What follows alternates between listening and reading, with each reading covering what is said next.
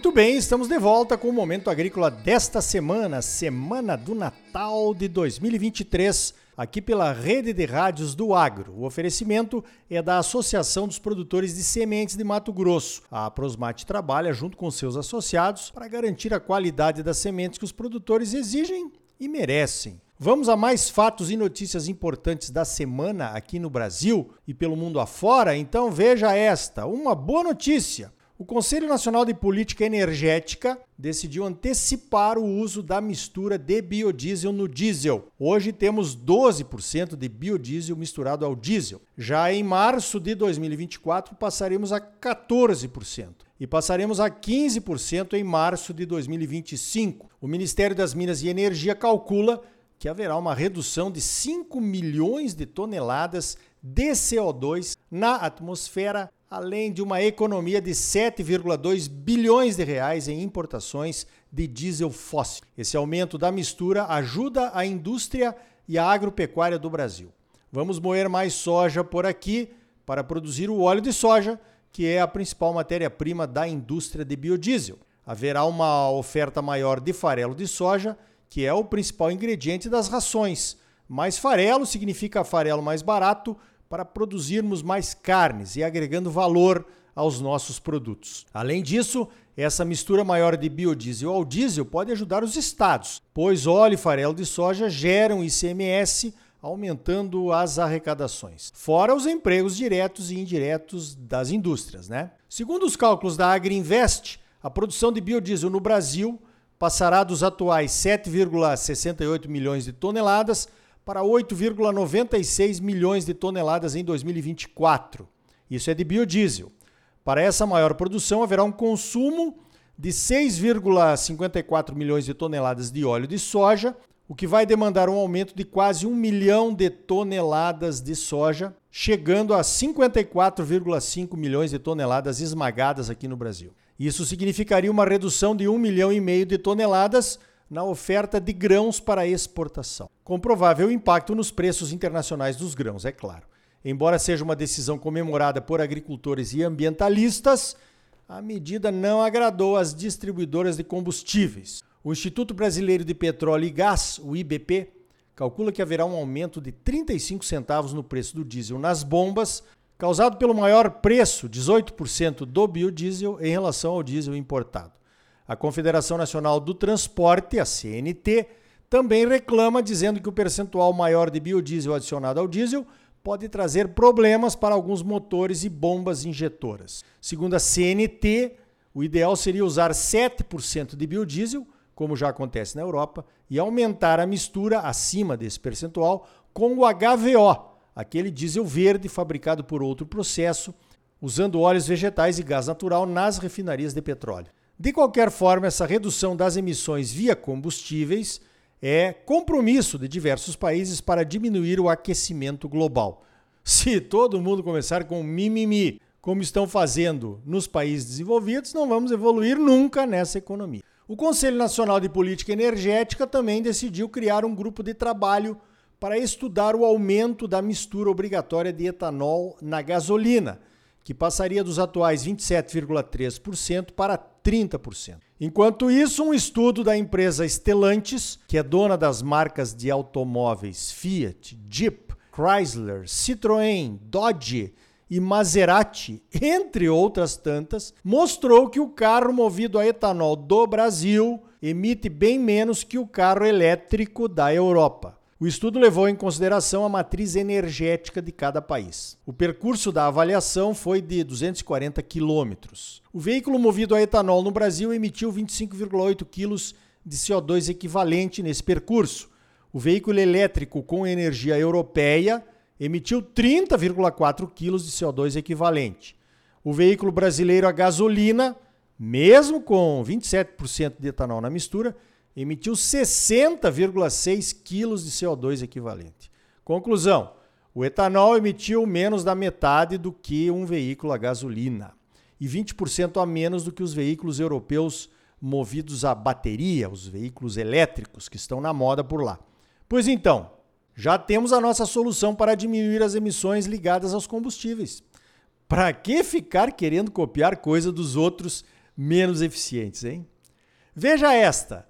A lei orçamentária anual, a famosa LOA, que orienta os gastos do governo para o ano que vem, deve ser votada antes do recesso do Congresso. Uma curiosidade: o orçamento para programas de subvenção do prêmio ao seguro rural deverá ser de 1,03 bilhões de reais. É pouco.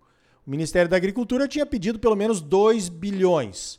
Um corte ali, outro corte aqui e caiu pela metade. Desse jeito, nunca vamos evoluir nesse assunto do seguro também. Nos Estados Unidos, o orçamento do seguro é maior do que o orçamento para custeios de plantio.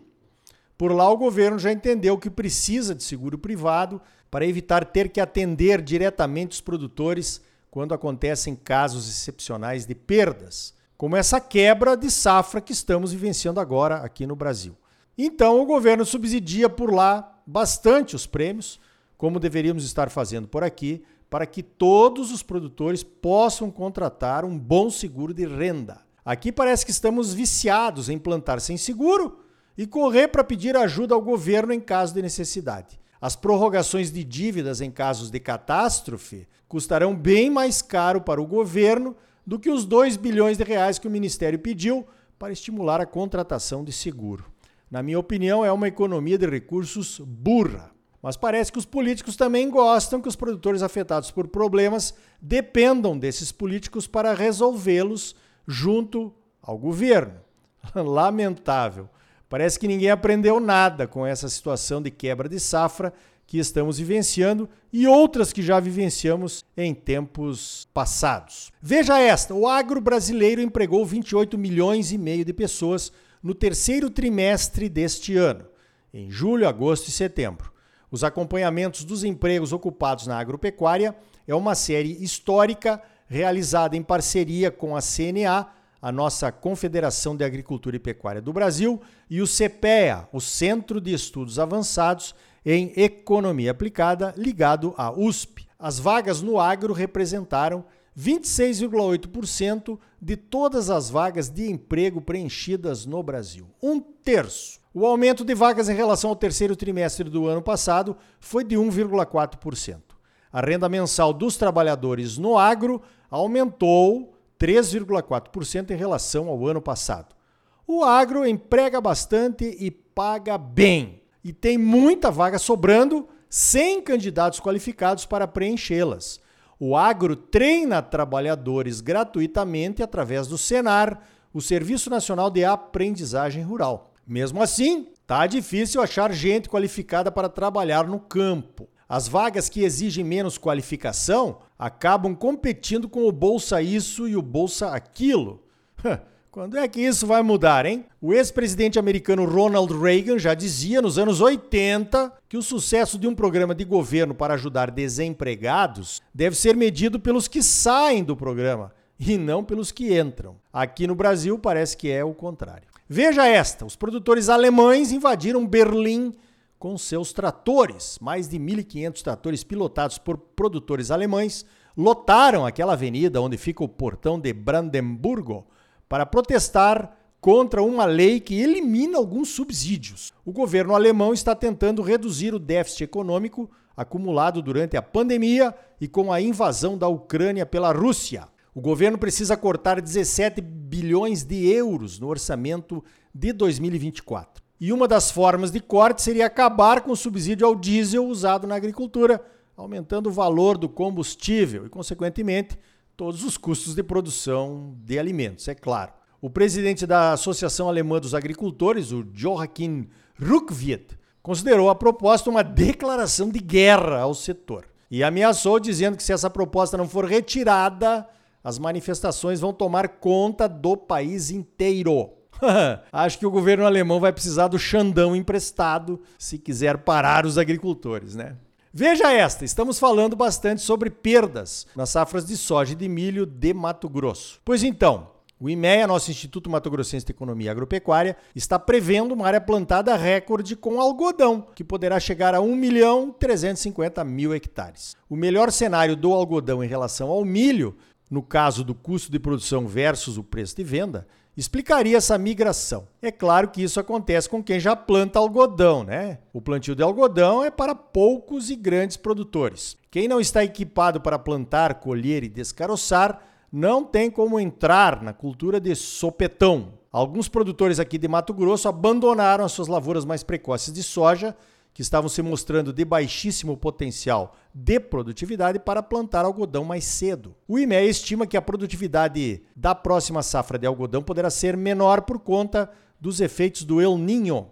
Mesmo que isso aconteça, a estimativa de produção de algodão em caroço superaria a safra de 2023, quando atingimos uma produção total de 5,78 milhões de toneladas. Os preços do algodão no mercado mundial não estão muito atrativos nesse momento, mas há expectativas de um aumento no consumo mundial o que poderia dar suporte a preços melhores. Veja esta: a Organização das Nações Unidas, a famosa ONU, está alertando para as perdas de alimentos que acontecem no mundo todo. Segundo a ONU, as perdas contabilizadas da colheita até o mercado, incluindo os descartes, poderiam alimentar um bilhão de pessoas no mundo. Segundo a mesma ONU, 735 milhões de pessoas passaram fome em 2022 em todo o mundo. É muita coisa, né? No caso da porteira para fora, no primeiro trecho, que seria o transporte da propriedade até o primeiro ponto de recebimentos, as perdas chegariam a quase 5%. Olha, deve ser isso mesmo ou até pior, né? Nós temos uma boa ideia dessas perdas observando as cargas de soja, milho e algodão derramadas nos acostamentos das nossas estradas. Parece que o produtor não se importa muito com isso. Carregado e pesado o caminhão na fazenda, se perder na estrada, o problema parece ser do comprador, mas é claro que não é bem assim, né? Essas perdas são muito bem contabilizadas pelos compradores e a conta é cobrada através de um desconto nos preços de compra. Simples assim é algo para pensarmos e agirmos a respeito. A ONU também alerta para as perdas de alimentos nas comemorações de Natal e de fim de ano. Também é verdade. A gente quer caprichar na ceia e acaba exagerando. Pois então, esse é um bom tema para você discutir com a sua família. Pode trazer uma conscientização de todos. E isso certamente será bom para o mundo, para o meio ambiente e para a gente se sentir melhor nesse Natal. Sentir que já estamos fazendo alguma coisa, mesmo que seja pequena, evitando o desperdício de comida. Pense nisso. Feliz Navidad. Feliz Navidad. Feliz Navidad. Próspero ano e felicidade. Então tá aí. No próximo bloco vamos falar sobre recuperações judiciais e seus impactos no agro. Nosso entrevistado é o economista e influencer digital Eduardo Lima Porto que não tem papas na língua. E ainda hoje vamos falar do mercado de soja com quem entende e diz o que precisamos ouvir na lata, o professor Leone Severo da Sim Consult. Duas entrevistas para lá de oportunas, fala sério. A Associação dos Produtores de Sementes de Mato Grosso, a Prosmate, trabalha junto com seus associados para garantir a qualidade das sementes que você exige e merece. Não saia daí, voltamos já com mais momento agrícola para você. Felicidade. Feliz Navidad.